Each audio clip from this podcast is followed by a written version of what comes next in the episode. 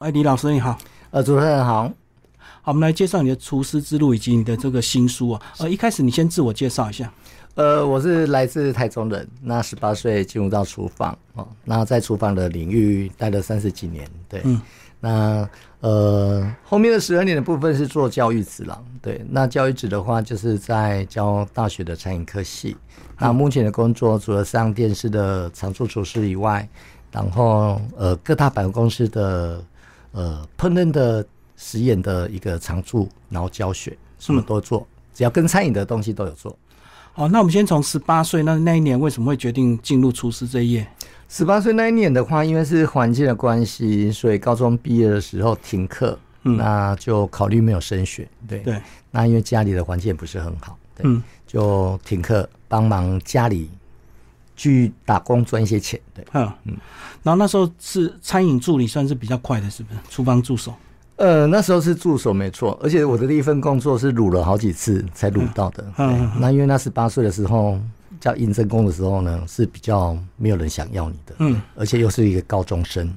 哦，我懂，他们嫌你太年轻，是不稳定的，啊，对，不想浪费时间教你。对，而且可能教一教你要当兵两年，当兵之后你要走，又不一定会回来啊。哦，他们有些条件是要异地啊，对，要退回来，对，嗯，没错。那你后来是第一个是在什么样的一个餐厅？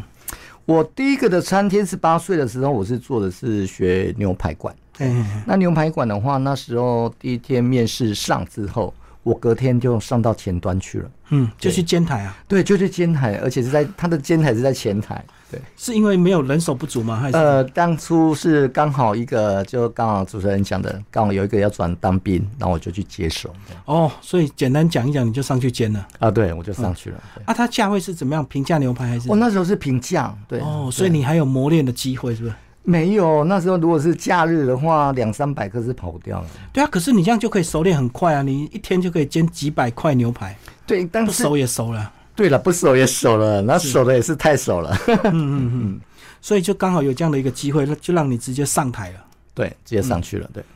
那一开始煎会不会很错？就是在呃，会担心，整个会很担心，就是说今天的点的单之后。然后，因为单子越来越多，而且是你用餐时段的时候，它是塞车的，一窝蜂进来。所以说不是煎不好，而是客人太多，你的经验不足，没有办法应付。对，所以台语的工也收操，对吧？哎呀，这收到病鬼啊！啊，收操的结果是什么？是煎过头了，煎焦了，还是怎么样？呃，通常会过手。哦，嗯，煎太老。对，因为。毕竟，如果是一个单子进来，可能里面有四个客人，那四个客人同意做的话，他每个的熟成度都不熟成不一样，你就要确认。那一搞不清楚，全部都熟了。是，那他有要加蛋，他要加面，他不加面，他要黑胡椒，又要蘑菇酱，所以要那个技能要很好。好，那一样在这家店，当当时最难煎的部位是哪一个？嗯，越高档的肉，其实上越难处理。哦，我懂，客人也挑嘴，对不对？对，因为越高等的肉呢，其实上客人会指定说他是要几分熟，三分、五分、六分，每一个单子完全不一样。不过有一个好处就是说，因为在磨练，我的学习能力蛮快的。对，而且高档的话，应该理论上它的肉都比较厚嘛，对，就更难煎，煎的时间更长。十六盎司哦，嗯，然后怎么样做到表面刚好，里面还不能太血水？对，而且你整个的煎台上面不是只有这一组客人，你的同时间有鱼的啦，有铁板面，有什么？对，哎，所以这样讲是不是猪排最好煎呢？煎熟就好。猪排没有猪排，因为它是算里脊肉，你要煎的好吃也也有一点诀窍。因为猪排里脊肉的话，它不适合太强烈的温度。嗯，对，因为里脊肉的话，因为它油脂比较少，所以你。等于是太高温的话，它的里脊肉会变得更惨。OK，所以你这个工作就是做到这个当兵前吗？对，我只有做两年。对哦，对。但是不过那个年代的话，因为需要赚钱，不过是这煎牛排以外，我一天的工作是跑三家店，十七个小时。那你有这样的一个资历？那你当兵那时候有当火黄兵吗？哦，我是做后勤单位，差一点点。哦。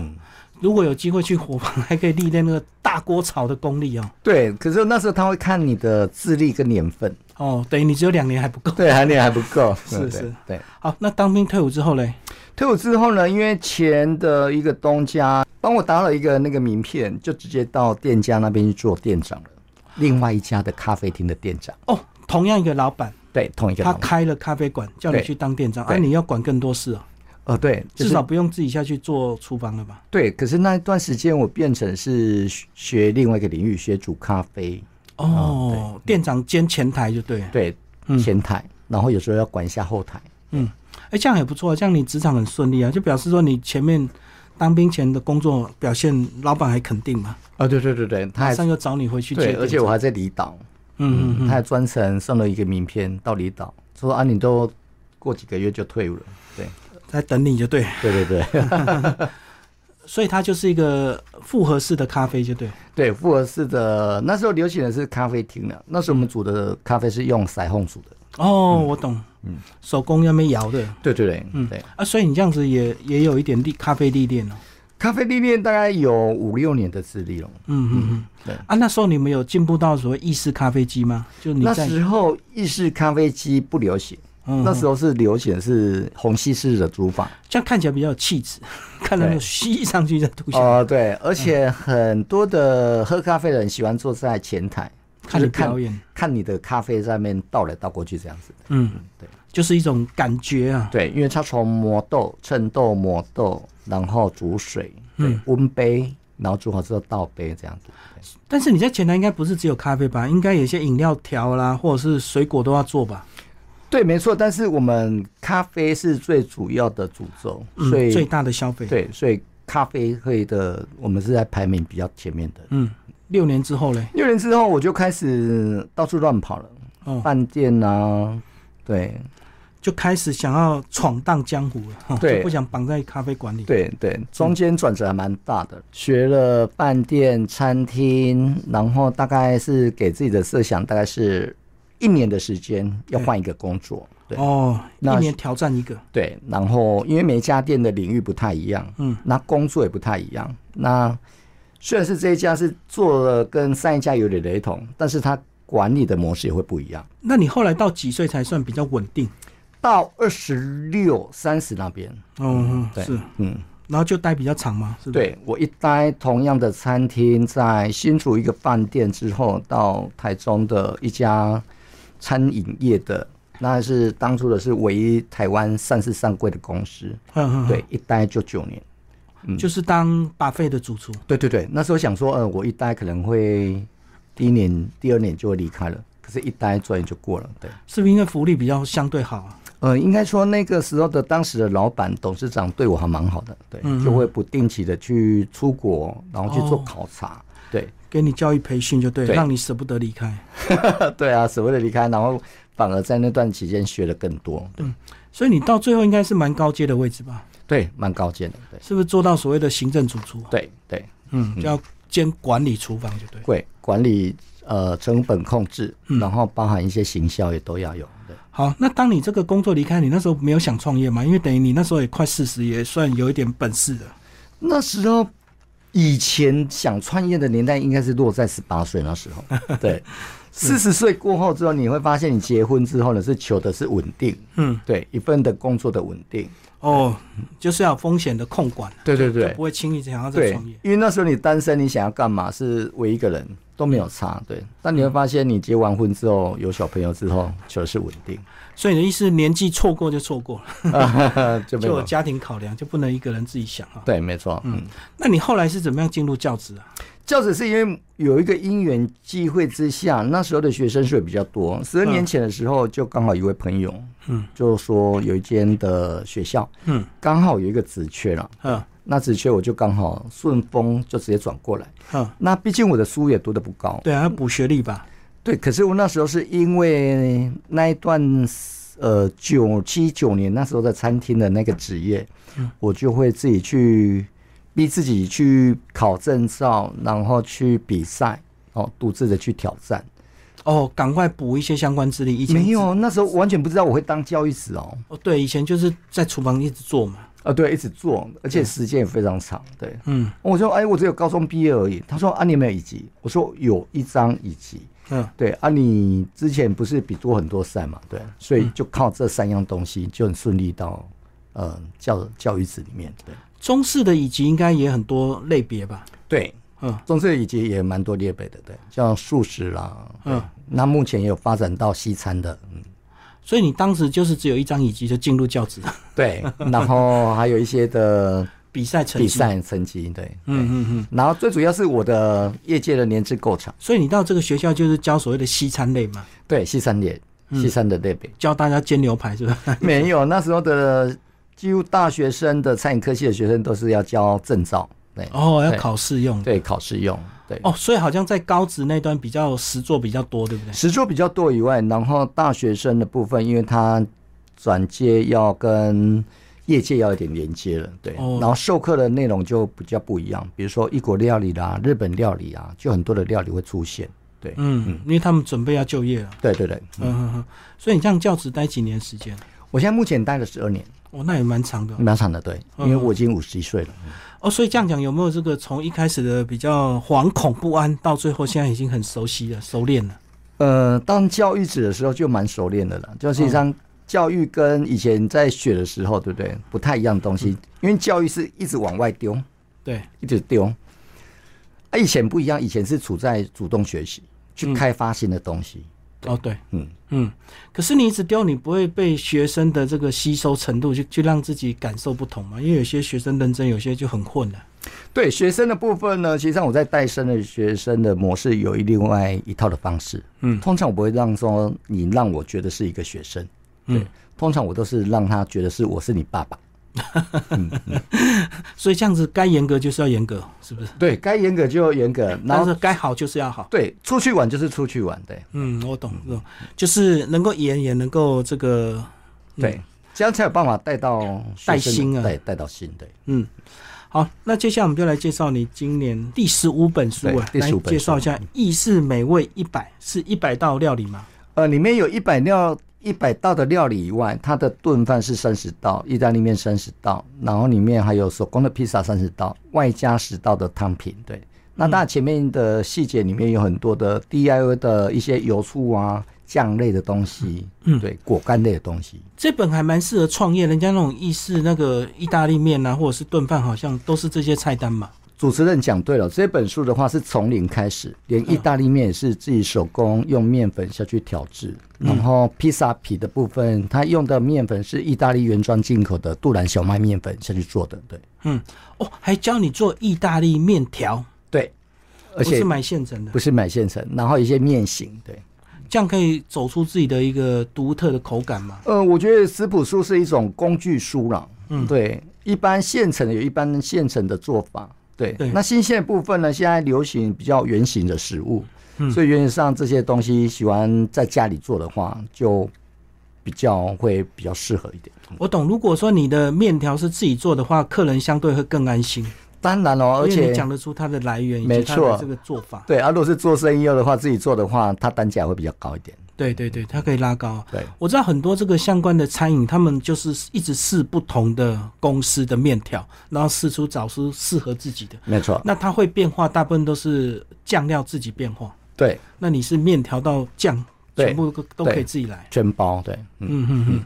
所以这个是你千锤百炼的这个菜单呢。呃，对。那我的食谱的话，一一般跟一般市面上食谱不太一样。嗯，对。我希望它说是真正的一个工具书了。嗯，即便说我不要自己 DIY 做的时候，对不对？哪哪怕说我今天买一个现成的面条，他自己做跟买现成的面条，它是落差在哪边？对，嗯，我懂，自己做就知道差别在哪里。对对，哎，可是为什么意大利面它的形状要发展出这么多啊？有螺旋的，有贝壳的，有线条的。哦，这个问题问的太好了，因为其实上我们在西式的酱汁里面，它有分比较浓郁型的、清淡型的，也有强烈型的。嗯，那会依照面型的话下去做搭配。对，如果说呃，刚才主持人讲的贝壳面这种比较厚度比较厚的，对，它就比较适合比较浓郁的。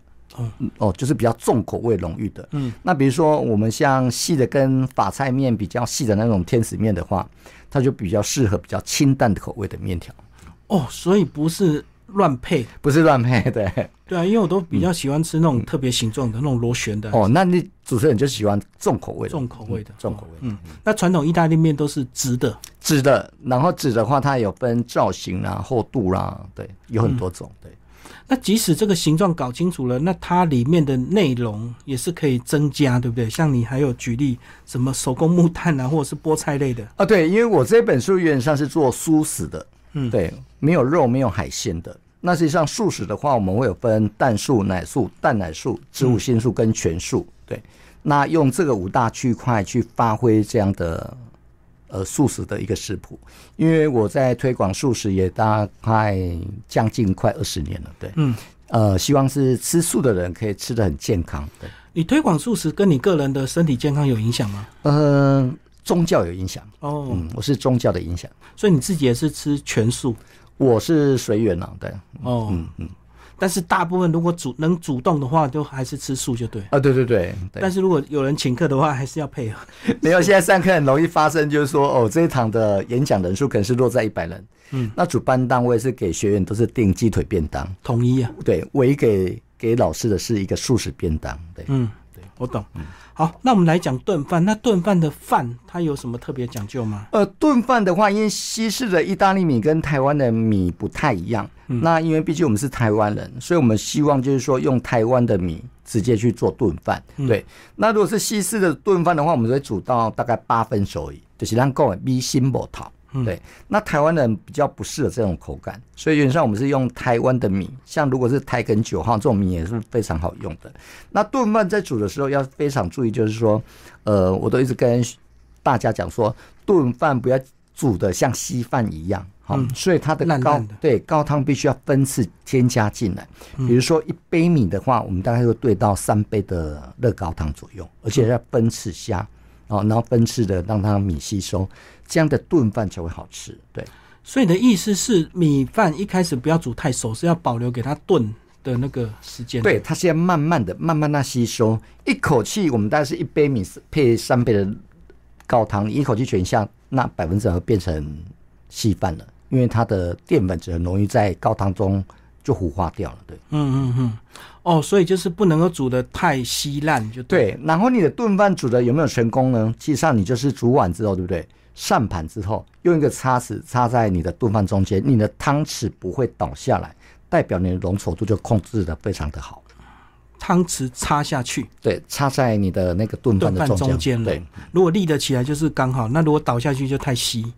对，没错，对。那太稀怎么办？就是你的米煮太烂吗？还是对啊，汤汁加太多？就是汤汁加太多以外，然后火候的控制也不太好，对。嗯，好，那我们来聊一下披萨，披萨也是很大的一个部分哦。对。哦，那现在蛮流行那种窑烤披萨。对，窑烤披萨的部分，我这本书食谱的披萨是属于薄皮的脆皮的披萨。对，就是一般的烤箱披萨。对对，那这种披萨部分呢，我有用到两个面粉，第一个是杜兰小麦面粉，另外一个是零零的面粉。那零零的面粉是它是一个意大利的一个代号，就是这种面粉是属于比较细致的面粉，而且比较细的，然后经过自己的加了酵母哦，盐跟糖。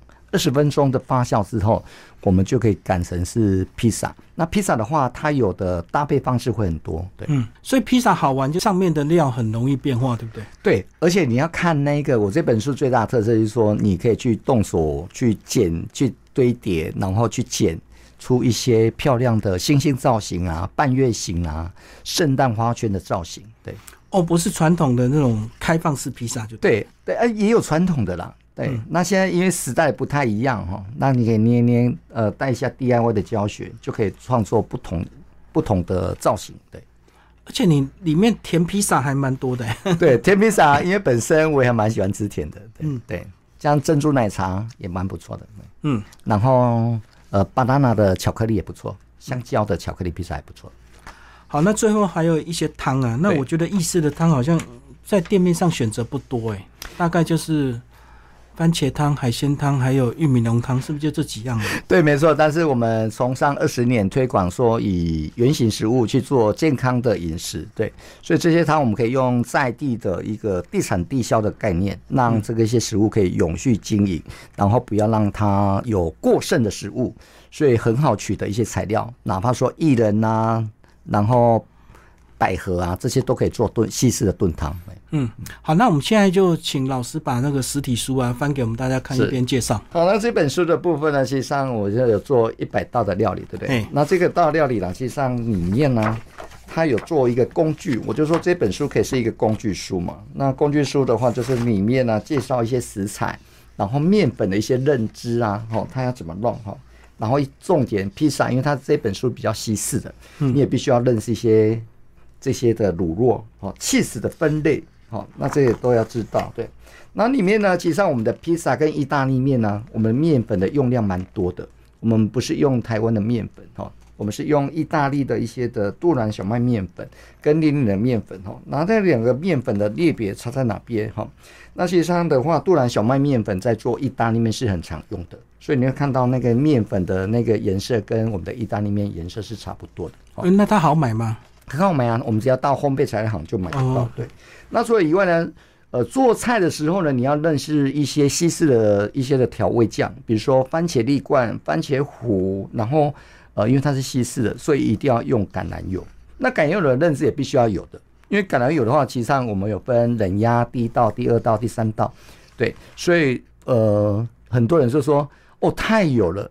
你如果都常跟他们讲说，吃少油不如吃好油，嗯，所以原则上，呃，要身体健康就是从有开始了哈。所以初榨是最贵的，第一道是最贵。对，然后第一道的话，因为它富含橄榄多酚，酚的字的话就是可以让身体抗氧化，嗯，所以这本书都会用到橄榄油。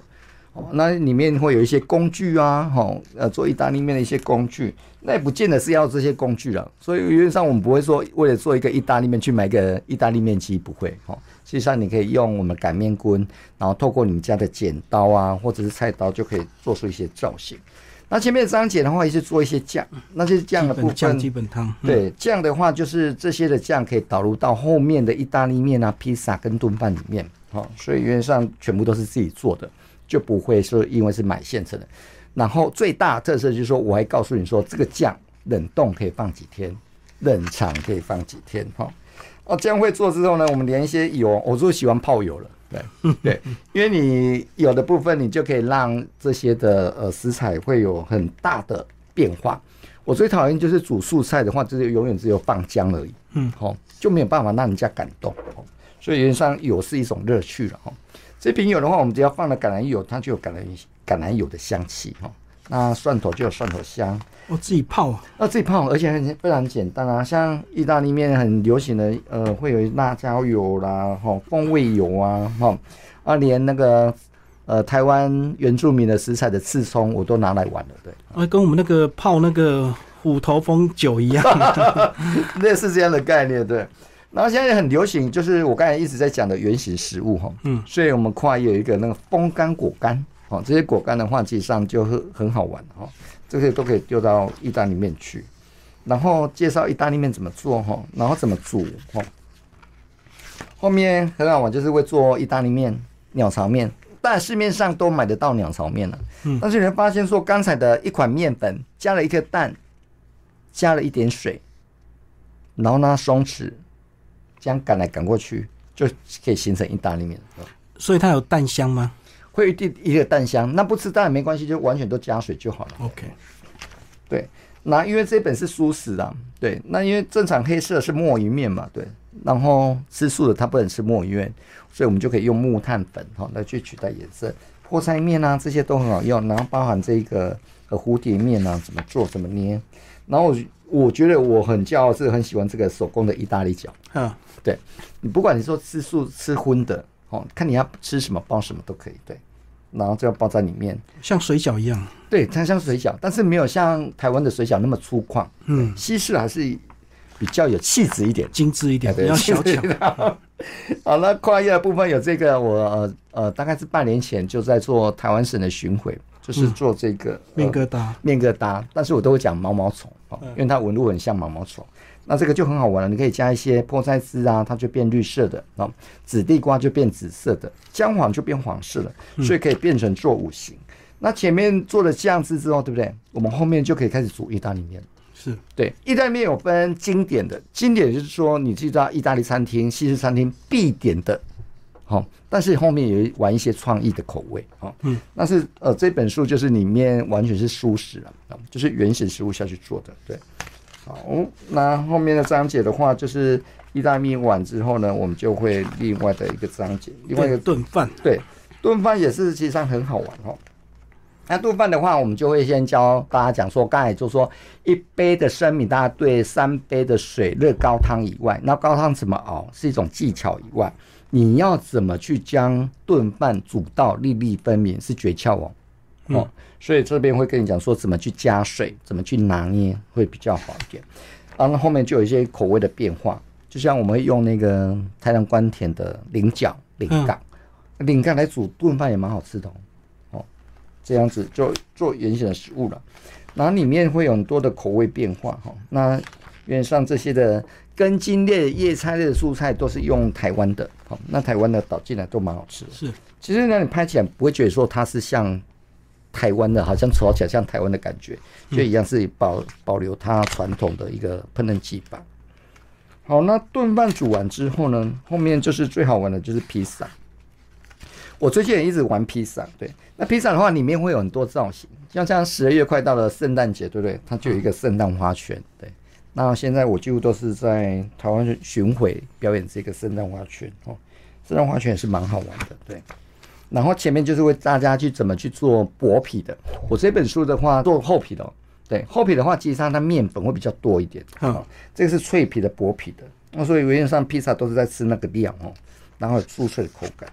好，那教大家怎么去擀皮，前面会教大家怎么去擀皮做造型，好去分割啊，哈，然后大概是怎么捏才会成什么形状，成什么形状之后呢，披萨也会有一个比较传统的口味的。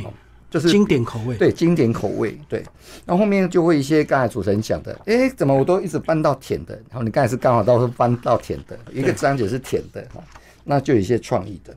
那像比如说我们这个章节的话，它是台湾的无花果，现在种小农种超多了，好，我们就可以运用南瓜酱，哦，新鲜南瓜做成南瓜酱，然后再搭搭配台湾的这些的无花果，这个我也蛮喜欢吃的。嗯，那平常大概是这样子。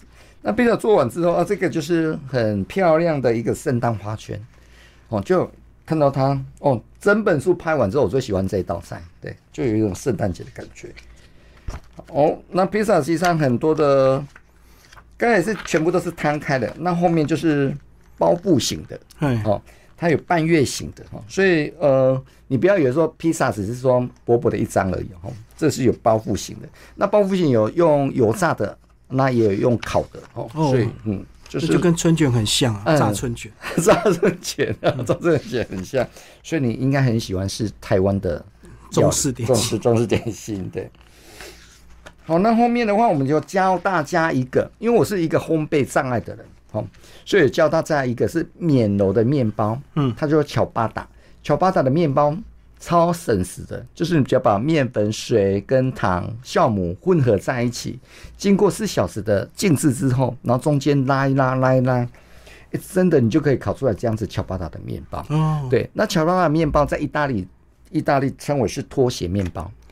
所以它图案只要很随性，只要一坨就好了。呃，对，就是这样子的造型。对，那实际上它搭配方式啊，你会做巧巴达巧巴达面包之后，你看它就可以沾起司汁，就是当它的酱汁，嗯剖开像那个粤式面包一样。呃，对，然后另对另外一个就很像潜水艇，嗯，就很像越南的那种面包。对，那这种面包的话比较有扎实感哦，就你很容易呃很有口感的嚼劲。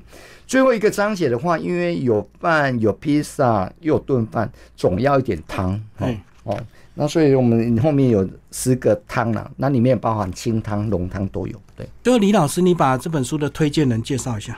呃，这本书的推荐人呢，实际上，呃，我跟。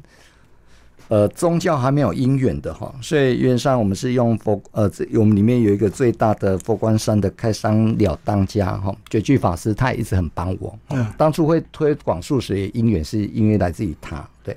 那因为我常常上节目，所以好朋友的教师方好朋友哈。美食节目也常看到他，对。那这个的话，原上他也帮我做一个推荐序。